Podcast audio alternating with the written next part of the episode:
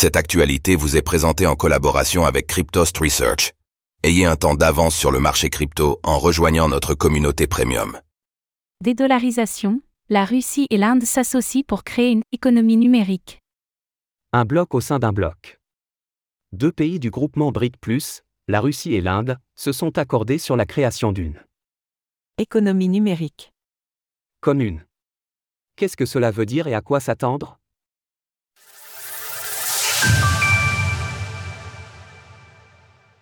La Russie et l'Inde souhaitent créer une économie numérique commune. La nouvelle a été annoncée suite à une visite d'une délégation de Moscou pendant l'événement Smart Cities India, qui s'est tenu à New Delhi du 17 au 19 janvier dernier.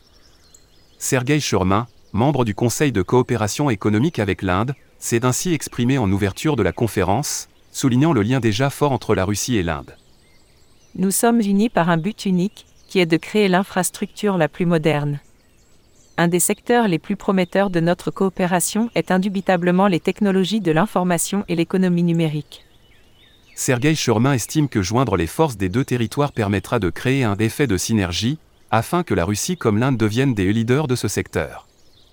Les discussions se sont concentrées sur l'intégration de technologies novatrices, dont l'intelligence artificielle, afin d'améliorer les services publics, avec notamment l'implémentation du projet Smart City. Une économie numérique commune dans le cadre des BRIC ⁇ S'il s'agissait là d'une déclaration d'intention, elle est loin d'être anonyme. Les yeux du monde sont en effet rivés sur les pays du BRIC ⁇ depuis l'année dernière. Ces derniers ont mené campagne de manière particulièrement verbale pour critiquer l'héritage de Bretton Woods et la domination du dollar américain. Le processus de dédollarisation qui a débuté reposera donc peut-être sur des monnaies numériques. Il y a quelques mois, on prêtait au pays du BRIC un projet de monnaie numérique, voire de crypto-monnaie, commune. Si le groupement s'en est en apparence éloigné, l'annonce faite récemment montre donc que l'idée pourrait ne pas avoir été entièrement enterrée.